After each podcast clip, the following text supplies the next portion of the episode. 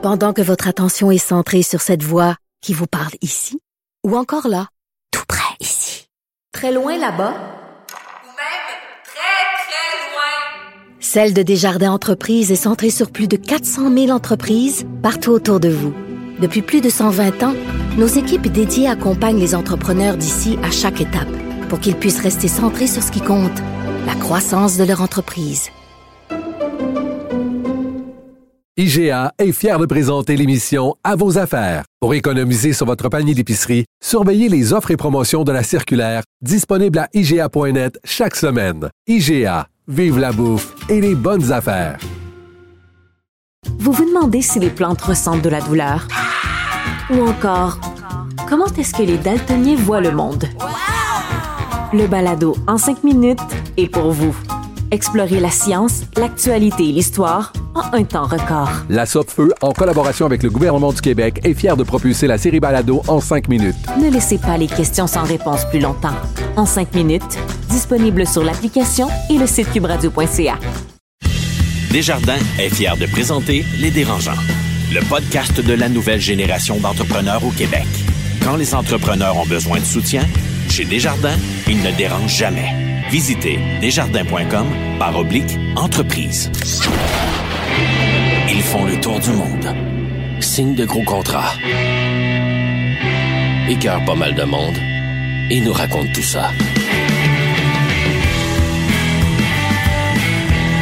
Voici les dérangeants. Bonjour et bienvenue à cette toute nouvelle saison des Dérangeants. Mon nom est Patrick Marcelet et encore cette année, on va avoir le plaisir de vous proposer l'envers du décor du métier d'entrepreneur, certains aspects méconnus. On va brasser la cage aussi avec certaines idées reçues. Et pourquoi pas, puis je vais parler pour moi, peut-être donner envie aussi euh, aux néophytes de se lancer en affaires. En tout cas, de faire, si jamais ils le font, de manière un peu plus éclairée. Chaque semaine, je vais être entouré de trois dérangeants qui vont venir débattre, donner leur opinion sur un sujet bien précis. On va accueillir également un invité associé à l'entrepreneuriat et dont l'histoire est souvent fascinante. Et d'ailleurs, aujourd'hui, on aura avec nous euh, le restaurateur et copropriétaire du Pastaga, Monsieur Martin Junot. Et aujourd'hui, donc, je vous présente euh, d'abord et avant tout nos trois dérangeants. Euh, dans un premier temps, il est fondateur d'Arch Innovation, Noah Redler. Bonjour Noah. Bonjour Patrick. Il est fondateur et directeur général de Biogénique, Étienne Crevier. Salut Étienne. Salut Patrick. Et il est cofondateur d'Abitibi Co et B-Side Magazine, Jean-Daniel Petit. Bonsoir. Bienvenue, bienvenue à cette ben, deuxième merci beaucoup. Ben, merci beaucoup, Pat. On est content de t'avoir. Écoute, euh, grosse pointure, grosse chaussure à chausser, mais je pense qu'on a une saison 2 vraiment encourageante. Et je trouve ça très le fun parce que je vous le dis régulièrement. D'un, je suis un néophyte et ce sera peut-être un peu le rôle aussi que j'aurai, c'est-à-dire celui de monsieur et madame tout le monde pour essayer de vous faire vulgariser un peu ce que vous vivez.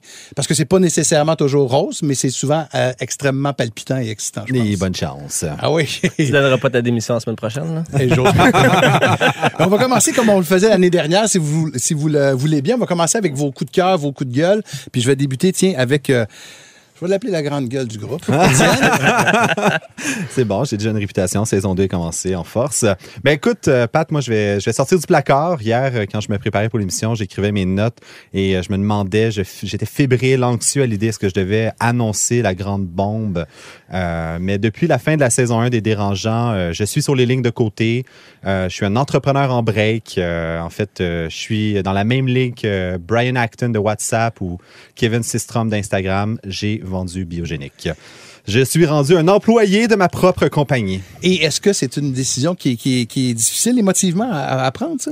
Ben, écoute, je te cacherai pas, mettons, pour la petite histoire, euh, le 22 décembre, quand je signais des papiers pour vendre euh, à Biron Groupe Santé euh, Biogénique, je pleurais comme un bébé. J'ai vraiment... Il y avait l'avocate qui était devant moi, qui représentait l'autre partie. Puis là, j'arrive au dernier document. Ah oui. Puis je lui demande, fait que ça, c'est le dernier. Après ça, c'est terminé la journée de signature. Puis elle me dit, oui, après ça, c'est la fin moi, je prends ça comme, mais c'est la fin de ma vie, c'est la fin de ma carrière. Et là, les larmes se sont mises à couler, puis c'était euh, un beau euh, temps des fêtes. Donc, c'est plus un coup de gueule qu'un coup de cœur. Non, parce qu'ultimement, euh, il y, a trois raisons pourquoi tu vas une entreprise dans une vie. Puis moi, c'était clairement pour le bien de Biogénique. On était rendu dans une... Ça coûte cher, extrêmement la croissance. Puis on a trouvé vraiment une compagnie qui allait prendre, qui allait rester québécoise, qui allait garder un siège social. Donc on n'allait pas être un Rona numéro 2 mais ultimement, on allait pouvoir continuer à conquérir le monde. Et on peut comprendre que tes proches vont avoir des plus beaux cadeaux de Noël cette année. c'est bon, c'est bien. Jean-Daniel, coup de cœur, coup, euh, coup, coup de Ben, gueule? coup de cœur, euh, Étienne a vendu son entreprise, fait que là, on n'entend plus parler. Biogénique. Biogénique. ben, mon coup de cœur, je suis allé à Washington la semaine dernière euh, rencontrer euh, Mark Tursek, qui est euh, le directeur général de, de Nature Conservancy, qui est une entreprise qui est pas très connue, qui en fait un non-for-profit. Et euh, c'est la plus grosse organisation euh, environnementale au monde. Ils ont des revenus de 1 milliard par année. Ils ont euh, 6 milliards de assets immobiliers. Et ce que je trouve trippant, c'est que Mark Tursek, c'est un ancien gars de Goldman Sachs. Fait qu'il était dans les finances pendant 24 ans pour là ensuite gérer un, un organisme environnemental. Il le gère comme une entreprise. Et c'est très différent. On entend souvent parler de l'environnement comme un, un côté très gauchiste, puis revendicateur, au lieu de, de parler de ça comme une entreprise, de la gérer comme une entreprise. Et euh, c'est vraiment un- une découverte d'avoir pu rencontrer cet homme-là, mais aussi de comprendre un peu mieux comment il gère ça. là. OK, OK, ça a donné des idées? Ben, ça donne des idées, mais aussi c'est beaucoup, c'est rafraîchissant là, parce que si on fait juste parler d'environnement d'un côté euh, gauche ou d'un côté plate puis d'un côté moralisateur, ben ça bougera pas. Il faut que tu en parles d'une façon qui est différente. Puis si ça parle du côté business, les gens sont un petit peu plus ouverts. Puis euh, je pense que c'est- c'est rafraîchissant. Ah, c'est intéressant. T'as-tu plus un bromance envers lui ou Yvon, euh, Yvon Chouinard? Yvan Chouinard? Là, c'est comme tough. là. C'est comme les deux un peu ensemble. C'était qui, Yvan Chouinard? Pentagonia. OK, excusez. C'est pata, Patagonia, pardon. Pentagonia. Noah? Oui, alors euh, moi, après sept ans de travail à Arche Innovation, j'ai embarqué mon premier associé euh, le 4 septembre. Alors, Ah, ouais, bravo! Je suis plus toute seule. euh, j'ai quelqu'un pour me backer en, en toutes les situations. En fait, c'est- intéressant d'avoir quelqu'un avec qui je peux dire, regarde, j'ai pas envie d'aller voir le client. Toi, tu vas à ma place. You know, c'est- ça me déstresse beaucoup et ça dit il y a quelqu'un d'autre qui va surveiller les, euh, les enfants, les employés et de vraiment prendre soin de l'entreprise comme c'est leur mission. Alors, euh, bienvenue Pascal à l'entreprise. Mais en même temps, c'était ton bébé, puis là, tout d'un coup, il y a, il y a comme un deuxième parent qui, qui, qui prend les décisions. Oh, ça prenait un moment. euh, Je suis trop papa là-dedans. Alors, Pascal, c'est le nouveau maman chez nous. Mais bravo, félicitations. Félicitations merci. Dans quelques instants, est-ce qu'on est prêt à recevoir le restaurateur et copropriétaire du Pastaga? Avec plaisir. Absolument, Martin Junot. Et il a de belles histoires à vous raconter. Le podcast de la nouvelle génération d'entrepreneurs au Québec. Les dérangeants. L'entrevue de la semaine vous est présentée par le programme HOP du groupe Millésime. Votre équipe grandit, profitez d'un accompagnement sur mesure dans vos défis de recrutement. Visitez millésimehop.com. C'est alors qu'il est plongeur que Martin Junot a eu un coup de cœur pour le monde de la restauration et de la cuisine. Après ses euh, études à l'ITHQ, il va ouvrir son premier resto à Montréal en 2004. Une aventure qui va durer sept ans. Et depuis, il a été euh, élu meilleur chef canadien en 2011. Il a ouvert le Pastaga la même année. Et euh, la cave et cantine Q-Sec, l'épicerie, le petit coin et le food truck, Monsieur Crémeux, complète ce qu'il convient désormais d'appeler le petit empire culinaire de Martin Junot qui est avec nous aujourd'hui. Martin, ben, bienvenue. Salut! Les applaudissements. Wow, merci. Mais Martin, on va y aller euh, tout de suite dans le vif du sujet. Les rumeurs disent que c'est vraiment extrêmement payant de faire de la restauration. Euh, C'est oui. vrai? Hey, je m'attendais pas à cette question-là. OK? Euh, c'est plate, hein? il y a comme un côté romantique à la restauration. Ouais. Tout le monde a envie de prendre sa retraite de ce qu'il fait, puis s'ouvrir un café, s'ouvrir euh, un petit un petit boui-boui. Euh, moi, c'est la chose que je recommanderais le moins. Même. Euh, même ma mère voulait s'ouvrir un café. J'étais comme, non, arrête, reste, fais ce que tu fais, sois infirmière ou prends ta retraite. Ouvre-toi pas un restaurant parce que ça va être la fin de ta vie, ça va être la fin de ton portefeuille, littéralement. Fait que moi qui ai vendu mon entreprise, euh, ultimement avoir un empire culinaire demain matin, je suis mieux de laisser ça en bourse. Je pense que oui, ou dans l'immobilier peut-être, Ah, je sais pas. Hey, mais sais, moi, vendre mon entreprise, ça serait presque un rêve. Là. Il n'y a pas de marché de vente de restaurant, ça n'existe pas. Si tu arrives à vendre ton restaurant, c'est parce qu'il y a un Français qui débarque, euh, qui a. Un Français, c'est comme l'image classique, évidemment, Ou de un celui Italien qui qui débarque veut qui a envie de faire blanchir. la restauration. Mais ça, c'est un petit peu, ça, c'est derrière nous, là, je pense, les Italiens, euh, puis les Grecs. Là. Maintenant, la restauration, c'est impossible de, de, de, de bien en vivre, à moins d'être chanceux. Il y a des exceptions, je pense que j'en fais partie. Mais sais-tu, c'est pas possible d'en vivre si tu veux faire de la bonne bouffe. Parce que si tu veux partir des chaînes de bouffe, restauration rapide, il y en a de l'argent à faire. Je pense que oui, mais ça prend de l'argent à la base pour être euh, pour avoir une, une franchise, on est d'accord. L'investissement, je pense pas qu'il va euh, se rentabiliser facilement, même en restauration rapide. La restauration rapide, tu vas faire euh, des, des petites ventes. Ça va être des grandes marges. Ça veut dire que tu vas faire des sous au volume. Mais avant de te rendre là puis de rendre ça intéressant, je pense qu'il va falloir que tu éponges un peu le prêt hypothécaire que tu as. mais mais qu'est-ce qui fait que c'est si difficile? Est-ce que c'est parce que vous êtes des chefs, des rêveurs, puis que vous n'avez pas de notion d'entrepreneurship quand vous commencez? Ou... euh? Ben, c'est clair que moi, c'est un métier que j'ai appris sur le tas. Évidemment, tu as tout de suite passé à l'ouverture de mon premier restaurant. Il y a eu un parcours. Avant, j'ai voyagé. Je suis allé habiter à Vancouver. Je suis allé en France travailler également.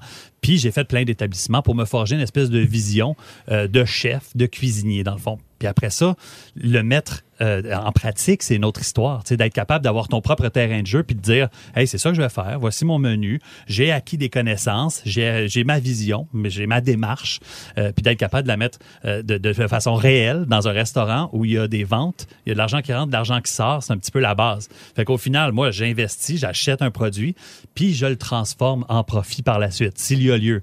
Mais il faut pas oublier que c'est pas des jeans. Là.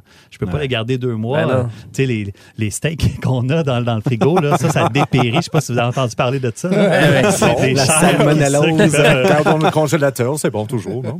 Euh, oui, mais voilà. Là, l'idée, c'est ça. C'est que moi, j'ai envie d'avoir de la qualité puis de ne pas passer par la congélation comme moyen de, de conservation. Ah, c'est pour ça que personne mange chez nous. Mais si on y va un peu plus granulaire, qu'est-ce qui peut être payant en restauration dans le domaine culinaire? Les livres de cuisine, les food trucks, euh, les restaurants, euh, donner sa face à une bouteille de champagne. Oh, ça, c'est une référence évidemment à l'étiquette Martin Junot qui va voir euh, le jour. Je te servais sur un plateau d'argent. Merci. Fais ta plug, fais ta plug. Je pense que aucune de ces réponses, mais toutes ces réponses en même temps. L'idée, c'est d'être capable de, d'avoir une, une espèce de polyvalence, puis d'être capable de se, d'avoir plein de chapeaux que tu peux porter. C'est ça l'idée, c'est d'être capable d'avoir plein d'expertise, mais chose, une expertise, ça se développe en se pratiquant. Moi, j'ai la chance d'avoir euh, une petite carrière médiatique à côté. Je pense que ça, ça a été, euh, ça m'a vraiment aidé. Mais cette carrière-là, médiatique, est venue après que j'ai gagné un, grand concours euh, culinaire canadien qui m'a mis un peu sous les feux de la rampe. Mais sans ça, je veux dire, sans être un vrai cuisinier, j'aurais pas eu de télé. Puis là, si je fais de la télé puis j'ai pas d'établissement, j'ai pas de crédibilité, tu sais, il y a comme une espèce de, de gros cercle qui peut devenir un peu vicieux par rapport à ça. Fait que les gens qui maintenant font de la Ou un cuisine. master plan, tout simplement. C'est pas un servicieux, Hey. c'est juste c'est, c'est Oui. un plan de match. Ben moi, c'est comme ça que je le vois un peu l'univers euh, dont on parlait, l'univers Juno, là. Juno et Breton, puisque je suis pas tout seul là-dedans. Mais ça, c'est une grande roue. Fait que toutes nos petites entreprises s'emboîtent. Toutes nos petites entreprises euh, survivent grâce à l'autre. Puis, en même temps, on commence, on a cette chance-là. Mettons, on importe du vin. Fait que nos premiers clients, c'est nos entreprises. Ben oui. Mais tranquillement, le, le mot se passe. Il y a des gens qui ont envie de découvrir qu'est-ce qu'on fait. Fait que les gens finissent Puis- par acheter. Fait qu'on développe nos entreprises à même nos entreprises. Parce qu'à quel point tu. ou à quel moment tu es arrivé de dire OK, là, je suis restaurateur. OK, là, je commence à être connu. Ça commence à être cool d'être cuisinier. Là, oh, je suis rendu un média. Ah, je suis rendu une marque. Puis là, à quel point tu changes ton focus? Parce que gérer une marque, c'est pas pareil comme gérer un restaurant. C'est pas la même chose que de gérer un média. Mais ça, c'est un processus qui fait sur, s'est fait sur 20 ans. Dans le fond, OK. moi, j'ai commencé ma carrière en 98. Je sortais de l'école. J'ai commencé à travailler en même temps. Comme je l'ai dit, j'ai voyagé. Il y a comme le parti, la partie cuisinier. Puis après ça, il y a la partie chef. Puis après ça, maintenant, je considère que je suis restaurateur. Je me suis un peu retiré des fourneaux parce que je me suis rendu compte que en étant constamment enchaîné au fourneau, moi, je dis flipper des haricots dans le beurre. C'est toujours mon exemple, man. Je suis toujours en train de flipper des haricots dans le beurre. Pendant ce temps-là, je développe pas de réseau. Je serre pas les bonnes mains. Je rencontre pas les bonnes personnes. Fait que, d'être capable de me retirer, ça m'a vraiment aidé à avancer, à progresser au niveau de, l'entreprise. Euh, comment est-ce que tu as pris cette décision de focuser plus sur ta marque au lieu euh, du marque de tes restaurants, de d'autres choses? Ben, on dirait que j'ai pas pris cette décision-là. C'est venu un peu sur, euh, sur le tas. J'ai pas l'impression d'avoir une marque. Tu sais, tu vois, j'ai comme j'ai un peu cette naïveté-là aussi. Je, ré- je, je réalise pas qu'est-ce que j'ai accompli. Pour moi, c'est des c'est tout petit, tu sais. Mais au final, quand je me retire, quand je fais des voyages astro, c'est une blague. Euh, Ça, c'est encore plus drôle. mais d'être d'être capable de d'être capable de constater ça effectivement qu'est-ce que j'ai accompli puis qu'est-ce que je continue d'accomplir puis qu'est-ce que je vais pouvoir accomplir grâce à ça ben c'est sûr que je trouve ça assez formidable Mais en même, temps- en même temps, Martin, dans ta marque, euh, il y a tout l'aspect aussi réseaux sociaux euh, qui, a, qui a apparu particulièrement depuis que tu es avec ta, ta blonde, ta, ta femme, ton épouse, Valérie Roberts. Euh, et il y, a toujours, il y a un côté aussi qui est très... au niveau des cuisiniers qui est très street cred. là. La crédibilité de la rue est très importante aussi. Est-ce qu'à un moment donné, comment dire, D'investir dans- d'investir dans les réseaux sociaux, donc le côté plus populaire versus la street credibility, ça a-tu été euh, une interrogation pour toi? Non, mais les réseaux sociaux, tout le monde le fait. Maintenant, c'est une façon d'avoir sa propre visibilité à peu de frais. Mais le street cred en restauration est bien important parce que on dirait que, mais en même temps, c'est une image que j'aime pas parce que c'est T'as pas le choix d'être dans ton restaurant pour être un restaurateur. T'as pas le droit d'avoir une vie. T'as pas le droit d'être ailleurs qu'au fourneau. Puis je les comprends, les clients, ils veulent venir au Pastaga, par exemple. Martin, tu là? Ben non, Martin n'est pas là, il est avec ses filles. Il a la garde partagée de ses deux enfants, puis il s'occupe sûrement de faire leur souper puis leur lunch le lendemain. Euh, tu sais, j'ai une vie, puis j'ai pris une décision à un moment donné, c'est de mettre cette vie-là de l'avant. Fait que ma street cred de cuisinier, de chef, ben j'ai pas le choix de la mettre de côté. Je suis un restaurateur, puis je m'assume de plus en plus, mais ça a été difficile de, de, de, de me retirer. On dirait que j'étais toujours torturé. tu sais. J'étais avec mes filles, je pensais au resto. Au resto, je pensais à... mes- Tu sais, j'étais jamais dans le moment présent. Puis ben, là, Puis le street cred, tu sais, ça se développe dans, les, dans la cuisine. Quand développant des nouvelles cu- recettes, tout ça, le street cred de dire hey, je commence à avoir euh, du vin, d'avoir des, euh, des, embranchements finalement à ta marque. Est-ce que c'est un peu épeurant de dire mais là, plus je m'éloigne des fourneaux, euh, plus je bâtis un empire, mais finalement, il va y avoir un jeune qui va arriver, il va faire quelque chose qui est vraiment cher, qui est très cool. Puis là, mais avec tous les nouveaux restaurants qui pop, de, de perdre ce cred-là, mais mettons des racines. Ben, on dirait que c'est toujours un milieu qui est la mode. Tu sais, Il y a toujours la nouvelle saveur du moment. Fait que, tu sais, l'idée, c'est de toujours être capable de rester parmi ces saveurs-là ou toujours faire parler de toi pour que les gens pensent. Parce que la seule façon que l'argent rentre en restauration, c'est quand les clients viennent s'asseoir, puis ils viennent se faire servir, puis ils mangent ce que tu fais. Au final, là, c'est d'être capable de, de- de faire en sorte que les gens pensent à toi. Parce qu'il va toujours avoir un jeune super talentueux qui va être là, puis qui va voler la vedette à ce moment-là. tu sais. Il y en a eu plein à travers les époques. Je pense que j'ai eu mon moment. Mais je pense que je suis encore là aussi. Je fais encore partie des restaurateurs qui donnent une direction à ce qui se passe à Montréal. Ben, va- clairement, Instagram là. ben, Instagram, j'ai bâti. euh, oui, effectivement, ça m'a aidé d'être avec euh, une fille qui est médiatisée, une animatrice de télé, de radio, mais c'est pas que ça. Là, tu sais. Puis je sais que mes photos, quand je regarde mon- mes statistiques, là, les photos qui marchent le plus, c'est quand il y a sa face. J'essaie de, de- Martin, la question qui tue, who's the reacher, who's the settler? Moi, j'ai- j'aimerais ça t'emmener dans un avenue un peu plus sombre, en fait, Anthony Bourdin. Anthony, euh, qu'on a perdu récemment, euh, euh, Rise to Fame avec un article écrit pour dans le New York Times sur la difficulté du métier de restaurateur ou dans la restauration, que dans, au début des années 2000, finalement, c'était souvent des gens qui sortaient de prison, c'était un milieu où est-ce qu'il y a beaucoup de drogue. C'est quoi la difficulté de trouver du talent puis de garder ton talent en restauration aujourd'hui? Puis c'est quoi, à quel point tu te bases sur ton équipe pour justement être, avoir du succès? Ben, je pense qu'à la base, c'est un travail d'équipe, ça, faut le comprendre. Tu n'as pas de succès si tu es mal épaulé. Ça, c'est sûr et certain. Parce que ça le dit, il y a une brigade, il y a une équipe de salle, tu sais, c'est vraiment une gang. Puis quand il y a cette espèce d'énergie-là, c'est là que je pense qu'il y a quelque chose qui fonctionne dans un établissement. Tu sais, tu vas pas aller, tu vas pas retourner dans un restaurant où le service était bon, mais la bouffe est médiocre. Même chose, c'est, ah, le vin est extraordinaire, la bouffe, man, c'était pas mangeable. tu sais, il faut cet équilibre-là, fait qu'il faut une équipe derrière. Maintenant, euh, ce qu'Anthony Bourdin, même dans son livre euh, Kitchen Confidential, qui était euh, super le fun à lire, mais il dépeint un portrait assez déprimant de la restauration. Puis, ben, crime, le talent, malheureusement, il, il se renouvelle pas. Au contraire, tu sais, il y en a, il y en a qui, moi, quand j'ai commencé, étaient chefs, qui ont commencé à prendre leur retraite, qui sont plus là. Il y a des jeunes qui ont commencé à émerger aussi en plein milieu de mon parcours, qui sont plus là parce qu'ils ont décidé qu'ils faisaient autre chose, qu'ils s'en vont faire de la construction. tu sais. Et On dit que c'est un métier de passion, mais en fait, là, à un moment donné, tu te rends compte que tu t'ouvres les veines, mais C'est des si heures pas de vie, marde avec. rien, sais.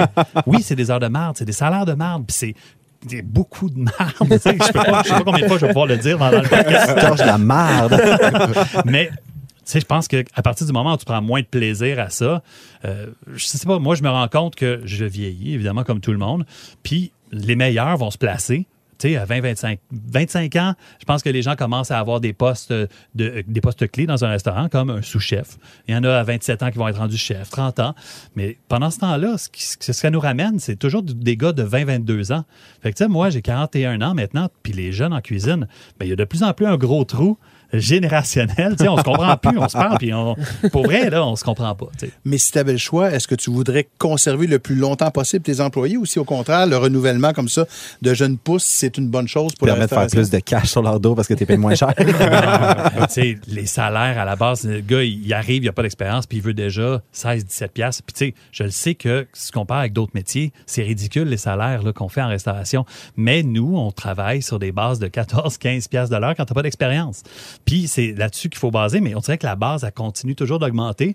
Les produits augmentent partout. Puis au final, tu essaies de pas trop faire souffrir le consommateur en bout de ligne parce que tu veux garder des bons prix.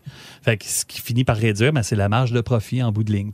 Comment t'es convaincu? Tu sais, comment tu dis un jeune qui a 22, 23 ans, qui est bon, mais je suis pogné à 14 pièces de l'heure. Comment tu Ouais. vas faire pour le convaincre pour dire Hey, je veux te garder? On a une espèce de moment où on peut se dire Hey, check, on se connaît pas, on va apprendre à se connaître. Voici, toi, tu, tu connais pas l'environnement. Fait que tu vas pas être totalement efficace. Fait que tu vas avoir ce salaire-là pour commencer. Puis on se reparle dans un mois, dans deux mois, puis on va pouvoir renégocier. Des fois, ça marche, des fois, ils crissent leur camp, on a le droit de saquer. Hein? des fois, ils s'en vont.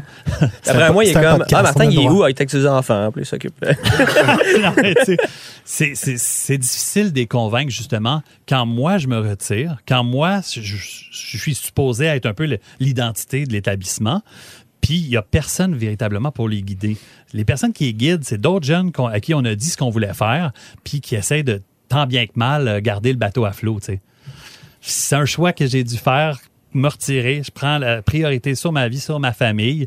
Puis après ça, moi, je suis toujours au resto. Là. Tu peux justement demander à mon épouse, je suis toujours au restaurant. Est-ce que je fais tous les soirs? Non, c'est sûr que non. Mais j'en fais, je travaille, puis je me donne autant que je peux. Euh, ton premier restaurant, Martin, c'était la montée de lait. Tu as vécu un, un échec financier, tu as vécu une faillite à ce moment-là. Est-ce que est-ce que c'est positif au bout du compte ou si c'est extrêmement négatif encore? J'ai pas vécu de faillite. Par que- exemple. J'ai réussi à m'en sortir. Euh, mais tu sais, j'ai épongé les dettes de mes deux partenaires qui, eux, oui, ont vécu cette faillite-là. Les autres se sont détachés complètement. Moi, j'ai fait face aux créanciers. Tu sais, je pense que je m'en suis tiré avec une coupe de cheveux gris. Pour vrai, ça m'a magané. Euh, C'était émotivement très difficile à vivre, mais c'était un défi que j'ai réussi à relever. Puis, j'avais déjà parti une autre business d'importation de vin à ce moment-là. Puis, j'avais pas envie de perdre mes billes. Je me disais, c'est, oui, je peux faire faillite, perdre ça. Euh, bon, j'aimais mieux m'en sortir, rester debout, puis pouvoir continuer à, vivre mes, rêves parce que je me suis rendu compte que je pensais pas être un bon entrepreneur. Euh, je le suis devenu par la force des choses. Je me suis rendu compte que j'avais des mauvais partenaires. OK. C'était une mauvaise relation. T'as-tu du timing? Parce que, tu sais, l'attention au restaurateur, au restaurant, au chef a évolué dans le temps. Fait qu'à- à cette époque-là, est-ce que tu penses que c'était une erreur de timing? C'était un manque d'expérience? Une combinaison de plein de trucs? c'est sûr que le manque d'expérience a fait en sorte que, tu sais, mes deux partenaires, c'était deux frères. Fait que, tu sais, j'étais toujours un peu le troisième gars. Fait que, tu sais, je- La je- third wheel. Le third wheel. Wow. J'étais pas le chaperon, là, mais on, tu sais, on pourrait dire que j'étais toujours un peu. Mais même si on a voté, on- il y a deux frères puis il y a moi, ben, Ah ouais. finalement, ben, il n'y a pas grand-chose qui se passe euh, en ma faveur. Mais tu sais, au final, moi, je regrette pas cette expérience-là parce que c'est à ce moment-là que j'ai mis, j'avais plein d'énergie. C'est à ce moment-là que je me suis fait connaître au niveau de la restauration. Puis c'est à ce moment-là que j'ai réussi à. Tu sais, j'ai tellement donné d'élan à ma carrière à ce moment-là que je, je roule encore en ce moment, tu sais. Mais je suis curieux. Huit tard. J'entends que like, c'est très difficile d'être chef, d'être entrepreneur d'un restaurant que- like, et c'est des heures pénibles, c'est de la stress, les petites marges. Qu'est-ce qui attire tant de monde vers cette industrie? I mean, il y a 30 000 restaurants à Montréal. I mean, il y a un autre qui ouvre à chaque journée. Qu'est-ce qui, allume tous ces gens? Ben, c'est la, mauvaise image. Dans le fond, c'est ce qui est pas réel. C'est de s'imaginer justement que ça va être facile. Le Puis, romantisme. hey, si Ricardo est capable euh, de, de cuisiner, moi aussi, je suis capable. Mais c'est pas pareil. Moi, je regarde ma mère, par exemple, elle reçoit de la visite. Elle reçoit six personnes. Elle capote. Elle devient super stressée, super nerveuse, euh, assez impatiente. Ben, imagine recevoir de la visite 364 jours par année. Tu sais, Puis ce monde-là, là, il y a entre 60 et 80 ou 120 clients qui viennent. Ils ont des attentes, man. Ils ont vu ton nom dans les journaux. Puis ils viennent pas, genre, avoir un bon temps. Il y en a qui viennent, là, t'évaluer. C'est Noël à tous les soirs, là. C'est le réveillon. Ouais, c'est le, ben, puis le lendemain de veille, euh, à chaque jour aussi, un peu. tu vas dans une direction super intéressante. Comment tu vis les TripAdvisor ou les trolls, justement, qui te. Tu sais, qui vont te mettre une étoile? Moi, je suis pas vraiment allé, j'ai juste entendu parler. tu sais. Ah, man, on devrait même pas aborder ce sujet. Je vois la veine pomper. C'est quoi ta face? Il y en a plusieurs sujets sensibles. Sérieusement, c'est une plaie pour vous. Là. Oui, ben, on est dépendant de ça, veut, veut pas. Tu sais, après ça, on est toujours en mode défense. Tu sais, on n'aura jamais le, le dernier mot avec ces gens-là, de toute façon, que ce soit sur Facebook ou sur TripAdvisor. Tu essaies juste de bien servir les gens du mieux que tu peux. Puis ben, la réception, ben, ça leur appartient. Mais Est-ce que ton média te permet de filtrer finalement? Tu sais, les pas bons clients là, qui finalement ils, ils embrassent pas la marque euh, Martin Junot puis finalement ils iront pas puis ceux qui t'aiment mais qui puis qui embrassent la marque au complet finalement tu as filtré tout ce monde là puis tu finis à avoir une belle clientèle. Ben, je pense qu'on a déjà une super belle clientèle. tu sais. Bonne réponse, Martin. Bonne réponse. je me sens checké. non, mais c'est sûr que les clients qui viennent, on est, on est, moi, je considère qu'on est hyper chanceux. On a bâti notre chance, oui, mais je considère que les, clients qui font le choix, soir après soir, de venir, puis c'est pas toujours les mêmes, évidemment, là, de venir au Pastaga, venir nous encourager, puis de revenir si c'est pas parfait, là, ça, je trouve ça assez cool. Tu sais, dans le fond, là, moi, où les gens qui veulent m'avoir, là, tu sais, je, je veux pas leur entendre, je veux pas entendre dire les gens, ah, j'irai pas parce que t'es pas là, Martin. Tu sais, je veux les entendre dire, je suis allé, t'étais pas là, puis c'était cool. C'est ça que j'ai envie d'entendre. Ouais. Martin, on a parlé d'Instagram tout à l'heure, d'ailleurs, et euh, je dois te remercier parce que tu as accepté d'être un des ambassadeurs d'une nouvelle initiative des dérangeants ici sur Instagram qui va nous amener dans les coulisses des déplacements d'affaires euh, de nos entrepreneurs à succès, dont tu fais partie maintenant, partout dans le monde. Est-ce qu'on va te voir en Champagne? Euh? Sais, j'ai, des plans pour l'automne. Euh, tu sais, je pars en voyage, je prends un week-end, mais tu sais, il y a toujours un peu un mode de découverte, moi, dans mes voyages. Tu sais, j'essaie d'amener ma blonde dans des vignobles, ça ne tente pas tant que ça. J'essaie de négocier, d'aller magasiner. Euh, mais on va toujours au restaurant, puis pour moi, c'est comme un peu recherche et développement. Veux, Ouais. pas, je vais Ben oui. voir ce qui se passe ailleurs. Fait que je voyage beaucoup. Euh, Il y a un truc, un événement, un gros événement qui va se passer à Toronto euh, euh, début du mois prochain. Fait que je peux considérer que je suis un bon baladeur. Puis tu vas m'ajouter comme ami sur Instagram, Étienne Crevier? Oui. Naturellement. Hey, ça, je suis en train de le faire là, en ce Nice. moment. L'interaction va diminuer. Vous allez pouvoir suivre ça via le hashtag Grand Baladeur. Ça va être lancé officiellement le 18 octobre. Martin Junot, restaurateur, copropriétaire du Pastaga, merci beaucoup d'être venu nous voir. Merci à vous. Merci. Le podcast de la nouvelle génération d'entrepreneurs au Québec. Les dérangeants. Vente à salade, une présentation de Desjardins Entreprises. Fier de donner un élan aux projets les plus inspirants des entrepreneurs du Québec. T'aimerais présenter ta start-up à nos auditeurs? On te donne 30 secondes. Cette saison, les Dérangeants et Desjardins Entreprises lancent le concours Vente à salade. Euh, comment ça marche? Eh ben, c'est pas compliqué. Il suffit de nous envoyer un fichier sonore de 30 secondes, pas plus, avant le 1er novembre. Alors, tu te présentes, tu nous parles de- du problème que ton entreprise vient résoudre et tu invites le public à visiter ton site. Il va y avoir 10 projets finalistes qui vont être présentés dans le podcast cette saison. Et il y a deux gagnants qui vont mériter une formation bootcamp à l'école d'entrepreneurship de Beauce. Ça vaut 1300 dollars chacune. Les détails et les règlements sont sur lesdérangeants.com barre oblique vente à salade et vent, vent avec un S. Important, savoir conjuguer. ouais, là, tu pratiques dans l'ascenseur à la place Ville-Marie, tu sors tout le temps au 30e. Si ton pitch n'est pas fini, recommence, recommence. Oui, quand même. Mais 30 C'est une excellente façon de faire, juste pas le prix, là, juste faire connaître sa start-up. Super intéressant. Super intéressant. Vraiment une belle tribune. Vente à salade, un segment créé avec Desjardins Entreprises. T'aimerais présenter ta start-up à nos auditeurs? Pas 30 secondes. Visite lesdérangeants.com barre oblique vente à salade. Les dérangeants. De retour au premier épisode des euh, Dérangeants, deuxième saison. On est avec euh, Étienne Crevier, Jean-Daniel Petit, Noah Redler. Messieurs, euh, l'économie roule à plein régime ces temps-ci au Québec. Le taux de chômage est quand même assez bas. Tout le monde est super content. Il y a beaucoup de jobs, donc plus de choix pour les employés. Ah, ah. Je vous pose la question, comment est-ce qu'on fait pour retenir les employés si on veut les retenir au juste? C'est extrêmement difficile pour elle. Là. Comme en ce moment, la pénurie de main-d'œuvre, on entend ça des nouvelles. Oui. C'est vrai.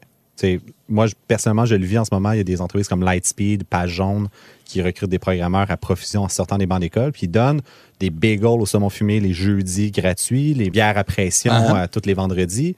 Euh, puis en tant que jeune pousse start-up, sincèrement, comment tu fais pour compétitionner con- contre ça? C'est extrêmement difficile. Il faut t'as pas le choix d'arriver avec de la créativité pour garder ton staff. hein. Et cette créativité-là, je vous pose la question, ça, vaut plus qu'une hausse des salaires? Je pense que oui. Je pense que la mentalité de le monde a changé. On voit de plus en plus des avocats qui sortent de leur firme d'avocat pour ouvrir une pâtisserie. Des gens qui lâchent leur carrière pour aller travailler ailleurs parce qu'ils cherchent ils cherchent quelque chose qu'ils trouvent pas dans leur vie professionnelle. Et je pense on a été tous formés dans une mentalité où notre carrière, c'est notre vie, on doit faire ça tout le long. Mais là, on pose des questions. Est-ce qu'on va avoir deux, trois carrières dans notre vie? Est-ce qu'on va changer de job à chaque deux, trois ans? Alors, pour attirer du bon monde et pour trouver du monde qui vont travailler pour nous et faire un bon job, c'est important de vivre dans cet esprit. Et chez Arch, par exemple, ce qu'on propose, c'est vraiment une liberté exceptionnelle. Ils ont le droit de choisir leur propre programme pour la semaine. Ils décident quand ils veulent venir. Au moins qu'on a une rencontre avec un client ou une rencontre équipe. Euh, il y a les livrables où ils doivent livrer à, l'heure. Mais à part ça, c'est la liberté absolue. Et même s'ils veulent avoir un autre projet à côté, on est là pour les appuyer. Et on sait très bien qu'ils vont pas rester avec nous pendant toute leur vie parce que, regarde, on a une boîte de conseils. Euh, il y a des opportunités limitées, on est toujours petit. Alors, on les prépare pour sortir d'Arche. Il y a même des instances et on propose à nos clients d'embaucher les euh, euh, gestionnaires de projets qui ont travaillé sur leur projet pour assurer une continuité. Nous, on attire nos, employés par leur proposer une, qualité de vie exceptionnelle, mais aussi de l'opportunité dans l'avenir d'être capable d'avancer dans leur carrière. Ceux qui décident de faire après Arch, c'est- c'est moins important, mais ce qu'on veut, c'est utiliser Arch comme un levier, ils apprennent, ils développent des no- nouvelles compétences et ils commencent à développer un réseau qui va leur servir plus tard. C'est plus comme un centre de formation. Tu rentres chez Arch, tu apprends quelque chose, tu sacs ton camp après, tu as une meilleure job, puis c'est un peu ça la, la proposition. C'est c'est un peu ça l'idée parce que nous, il n'y a pas d'école pour ce qu'on fait, c'est les processus d'innovation. Alors, toute la formation se fait à l'intérieur et quand on parle des modèles d'innovation ouverts ou des écosystèmes d'innovation, c'est vraiment Arch l'école, c'est moi le professeur. Alors, les gens qui viennent chez nous, ils ont envie de faire part d'une aventure où on va vraiment changer la culture d'une entreprise, d'un organisme ou une ville. Mais tu payes-tu ton monde comme quand même bien? Non, je l'appelle la marde. J'ai aucun choix. On est tout petit. J'ai pas le salaire à concurrer. Alors, en fait, c'est pour ça qu'ils ont des projets à OK, côté. C'était même pas ironique, c'est vrai.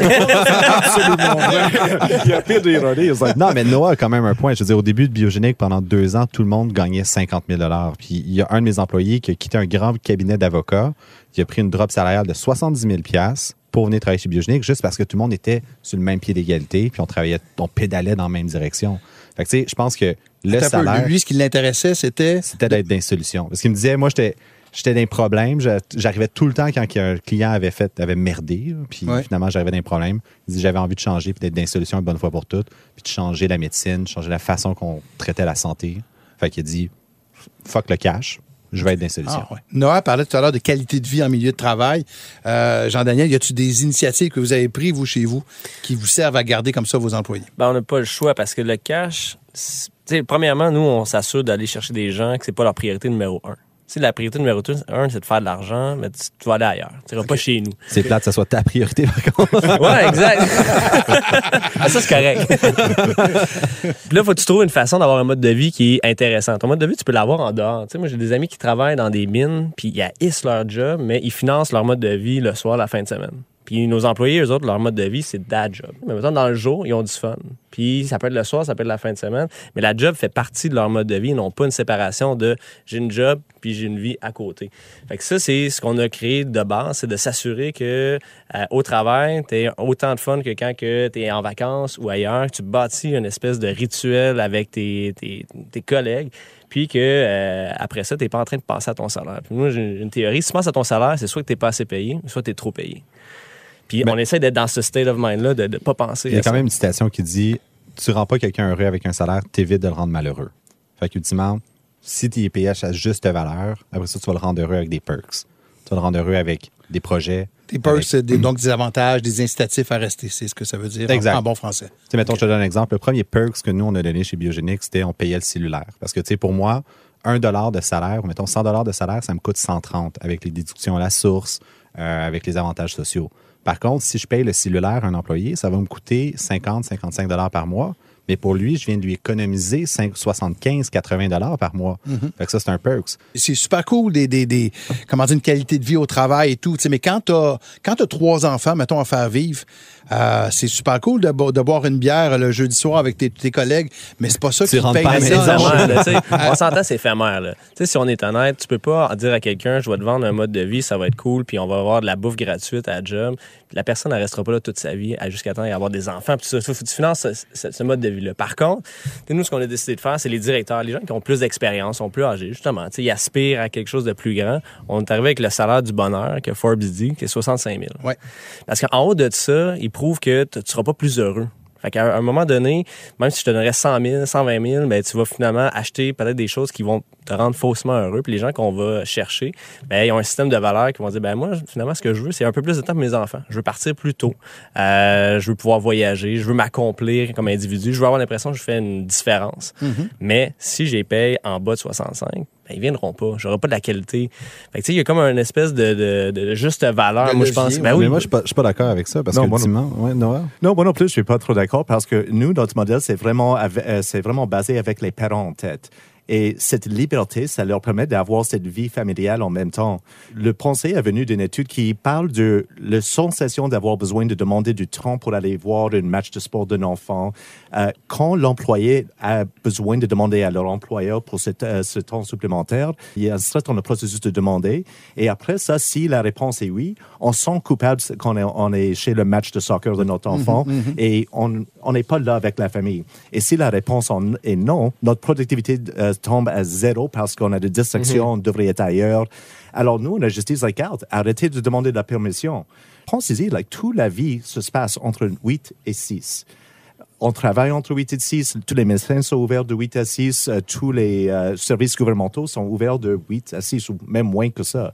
Alors, chaque chose qu'on doit faire dans notre quotidien, ça, demande qu'on prend une pause de notre travail. Et dans certains cas, c'est des employeurs qui disent, garde, euh, on arrête de payer, allez, si tu es en retard, il va y avoir une punition. Nous, on dit, like, garde, prends ce temps. Allez, allez travailler. Je ne demande pas de permission si tu n'as pas de choses à faire. Vis ta vie. Ça marche comme dans une entreprise de service. Wow, ouais, c'est facile. Tout le monde... non, mais c'est vrai, c'est facile de travailler sur un ordinateur un peu partout. Là. Moi, j'ai une manufacture. Puis si le monde ne rentre pas à 8 heures, ben le canot, il se fait pas. Si les gens, ils rentrent pas, euh, il y en a un qui rentre à 8 heures, l'autre rentre à 9 heures, l'autre rentre à 10. La shop, elle roule pas, puis ça vient comme tout croche, tu sais. Fait que la liberté marche pour B-Side, mais pour Abitibi-Benco, là, on l'a fait, là, on a quasiment fait faillite parce que c'était tout croche. OK, OK. Mais donc, vous avez instauré d'autres choses, comme par exemple des Pinot Awards ou des trucs comme ça? Ben oui, tu sais, il faut avoir un sentiment. Tu sais, les Pinot Awards, c'est avec B-Side qui est de célébrer les erreurs qu'on fait. Puis avec Abitibi-Benco, on se bat avec des salaires de mine. Fait que ce qu'il faut que tu fasses, c'est, on, on, on rit tout le temps, mais on dit aux gens, tu vas voir le soleil. C'est aussi simple que ça. C'est vraiment un changement de mode de vie. De dire, ben oui, tu peux aller casser Tes de la arguments roche. sont pas pareils. Ils sont pas pareils. Ah, ah, ah. Parce que là, j'ai des salaires qui sont qui commencent à 15 de l'heure. Puis de l'autre côté, j'ai des salaires qui commencent à 65 000. Tu sais, c'est vraiment une différence de paradigme. Puis on va le faire pour les auditeurs. Mettons 15 de l'heure, c'est 30 000 par année. 60 puis versus 65 000. Exact. T'es bon en mathématiques. Merci. non, mais la, la règle, Il y a, une 2000. calculatrice devant lui. Mais est-ce que de, de, de, de, de donner des salaires corrects, mais surtout des avantages, c'est pas des avantages donc de vie euh, au travail, c'est pas une manière pour vous de vous assurer que votre euh, vos employés restent jeunes, surtout dans des employés où vous avez besoin de créativité? Oui, sincèrement, c'est. tu sais, Je je te cacherai pas que ça coûte extrêmement cher remplacer un employé. On faisons le calcul, ça coûte 1,5 fois le salaire annuel quand tu as un employé qui quitte puis un taux de roulement.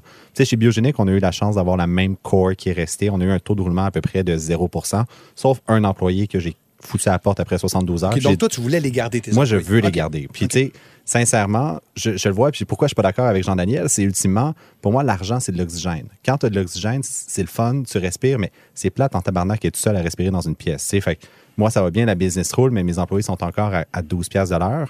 Non. Tu sais, la business a monté assez vite. Puis, chez Biogénique, rapidement, on a mieux payé Ben, nos l'oxygène, employés. je pense qu'on est d'accord là-dessus. Tu sais, moi, ou que je suis pas d'accord. ou- En fait, pas, pas une question de d'accord, pas d'accord, mais je pense que l'oxygène, nous, on l'établit. D'un côté, euh, c'était l'oxygène pour l'entreprise. Si je paye des gens à euh, 30 pièces, 35 pièces, 40 pièces dans une manufacture, ben, c'est l'entreprise qui a plus d'oxygène qui meurt. Fait que tout le monde perd sa job, on fait faillite. De l'autre côté, l'oxygène pour B-Side, ben, c'est si je suis pas capable d'avoir des salaires qui ont de l'allure, ben, mes employés ont pas d'oxygène, ils réfléchissent pas bien, là, finalement. C'est vraiment de s'adapter, euh, Ben, c'est la finesse d'être un bon entrepreneur, de faire la part des deux. Mais c'est sûr que n'importe quelle start-up qui doit compétitionner contre personne peut offrir des bons Ah salaires quand tu commences. C'est Ah c'est- systématique. Là. Fait que tu te dis, ben écoute, euh, j'ai un chien à maison, fait que viens travailler chez nous, puis ça prenez mon chien, comme j'ai fait pendant deux ans. Ça peut, là. Recommence-moi ça. Qu'est-ce que tes employés faisaient chez vous? Nous, on avait les Paco Points. Mon chien s'appelle Paco. Donc, tu accumulais des points quand tu allais prendre une marche avec Paco. Puis au bout du compte, que- qu'est-ce que tu peux faire avec les points? C'est ça. On a déménagé. Rien. un programme qui n'a pas bien fonctionné. On s'est pas rendu là dans le, le brainstorming. Et, et le programme euh, du Costa Rica, ça, ça s'est passé comment? Écoute, c'est la République dominicaine. Merci Ah, beaucoup. Moi, j'ai, j'ai- première année, party de Noël, donc je fais ça chez nous, on fait un buffet. Puis là, je, je pars une vidéo de, je pense, le euh, Hard Rock Café de la République dominicaine. Je dis, hey, si l'année prochaine, guys, on est encore ouvert biogénique, je vous paye le voyage en République dominicaine. puis moi, j'avais vu G-Soft qui faisait ça. Puis j'étais comme, ah, c'est hot d'être entrepreneur. Mais j'ai réalisé que l'année suivante, t'avais pas plus de cash. C'était pas plus le fun. Puis absolument, on avait un investisseur qui était rentré, puis il était pas plus willing de me donner son cash pour que je paye un voyage à mes employés. Fait que finalement, j'en ai déçu une coupe. T'as la tachereau? Juste un Hard Rock café, on, on se parle de salaire depuis tout à l'heure euh, versus euh, donc des avantages sociaux dans l'entreprise. Il reste que euh, il y aura peut-être des hausses que vous n'aurez pas le choix de faire à cause du salaire minimum qu'on parle de plus en plus de hausser. Ça vous dit quoi? Est-ce que ça va être une manière de retenir certains employés ou pas du tout? Ben, de notre côté, moi, ça me donne une pression de réussir plus vite. Parce que j'ai l'impression que on est d'une génération qui est pas très patient. Puis les employés sont pas très patients non plus. Fait qu'ils ont, ils ont une, espèce, une espèce de tampon de dire parfait, je vais accepter ça, les conditions, on a du fun. Mais c'est la mission puis la vision qu'on a tout embarqué puis qu'on tripe, ça marche pas. Là. Mais après 4 ans, 5 ans, là, ciao, bye. Puis c'est un peu ma pression que je me donne. Fait que moi, je vois les hausses d'un bon oeil parce que ça nous permet d'accélérer. Puis euh, soit que ça va bien fonctionner ou soit que finalement on ça c'était juste pas bon. Dans notre entreprise, euh, ça change pas grand-chose. On n'est pas payé pas bien, mais c'est quand même plus que 15 dollars de l'heure. Mais je pense à quelqu'un comme Martin qui a un restaurant et tu le demandes à payer tous les serveurs, tous les plongeurs 15 dollars de l'heure. Oui. C'est la fin. Une, une dépanneur, tu peux pas vivre comme ça. Ouais, mais Noah, c'est comme moi que la personne qui est augmentée de 10 à 15, celle qui est à 17 va vouloir faire 22 après. Là, Ouais. Exactement. fait que ça risque de, de- au bout du compte aussi de, de s'appliquer à ton entreprise au bout du compte, non? Euh, ça applique à tout le monde un peu, mais on n'a pas cet effet encore parce qu'on est déjà au-delà de ce salaire minimum. Mais on doit penser à tous les entrepreneurs. C'est pas juste nous, c'est pas juste nos entreprises. Il y a une réalité qu'on doit vivre. Alors, pour vraiment penser, si on augmente le coût d'opération d'une entreprise, tous les prix augmentent. C'est- C'est une patate, c'est une chemise, tout doit augmenter avec ça. Alors, est-ce qu'on aide les gens réellement à avoir plus d'argent à dépenser? Je je suis pas sûr. Ben, sinon, c'est de focuser sur d'autres choses. Tu sais, si, tu sais, nous autres, on dit que les 3 F, là, Ouais. ça vient de mon ancien employeur chez Sidley. Tu sais, le fun, le foin, la foi. Ben, si t'es pas de payer tes gens comme il faut, ben, faut que tu aies du fun, faut que tu aies la foi. Puis ça, tu peux nourrir ça. Ça te nourrit une culture d'entreprise, ça se nourrit une vision, ça se nourrit Ouais. du fun. Mais si t'as pas de fun, t'as pas de foi, puis t'as pas en plus de foin, ben, ça marchera pas. Fait que, tu sais, si tu vois dans, dans le futur, t'es comme, là, le salaire va augmenter, ah, ça va comme vraiment faire mal, euh, ben, travaille sur le fun, travaille sur le- la foi, puis ça va peut-être t'acheter un peu de temps. Puis c'est un enjeu qui est vraiment criant aussi, le salaire minimum. Mais tu sais, pour moi, il n'est pas là le, le crunchy. Le crunchy, c'est avec l'intelligence artificielle, la robotique, c'est le talent extérieur qu'on est capable d'aller chercher. Puis c'est pas, ces gens-là sont pas payés au salaire minimum. Bien sûr. C'est le Québec, on compétitionne Mhm. contre l'Ontario, on compétitionne contre New York, on compétitionne contre tu sais, les- ce qui est autour de nous, ultimement. Fait que, tu sais, moi, j'ai fait l'erreur à un moment donné d'embaucher un employé qui avait euh, pas de numéro d'assurance sociale puis pas de permis de travail. Ça, ça m'intrigue quand même. Comment on peut faire en arriver à faire ça? Parce que le gars, il était vraiment hot. Il, il se présentait super bien. Il venait du Brésil. Euh, J'ai comme, écoute, ben, viens t'en, viens travailler avec nous. Puis là, finalement, ben, je commence à lui verser un salaire. Puis je reçois un appel de- du gouvernement du Canada qui me dit, oui, monsieur Crevier, vous engagez des, des immigrants illégaux. Tabarouette, quand même. fait que tu restes bête, s'il vous plaît. Mais, euh, fait que finalement, mais tu sais, ce qu'on a besoin, c'est d'attirer du monde, du talent extérieur. Puis, tu sais, moi, j'ai pas peur d'aller sur LinkedIn puis d'aller taper Bioinformatics, euh, Artificial Intelligence. Je vois tout ce qui sort. Puis le gars, il est à Boston. Mais c'est pas grave, je vais te payer ton déménagement, mais viens-t'en. Oui, mais c'est avec, c'est avec des dollars qu'on qu'on attire ces gens-là. C'est pas avec une bière, euh, Je suis d'accord. une bière de microbrasserie. Ben, c'est comme, un, comme un, un- un stade. Euh, Étienne a réussi à avoir un stade qui est rendu plus mature dans son entreprise où justement, là, tu peux te permettre d'aller chercher ça. T'as Au pas le début, choix. Là, début, t'as rien. T'as pas t'as aucune, aucune, aucun levier, en fait. Fait que là, t'essayes tout. Donne de la bouffe gratuite, puis ton sel, va faire toutes ces affaires-là.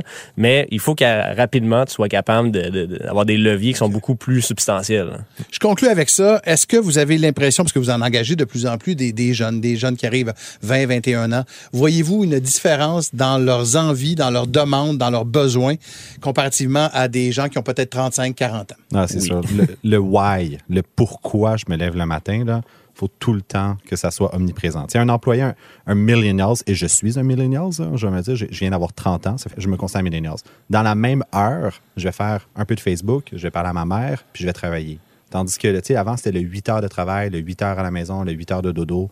Maintenant, c'est tout mélangé. Puis il faut être capable de s'adapter à ce- ce crowd-là, mais ils ont besoin d'avoir une mission forte, puis de dire, je vais optimiser le bénéfice aux actionnaires, n'est pas une bonne mission pour une entreprise. Étienne, Jean-Daniel, Noah?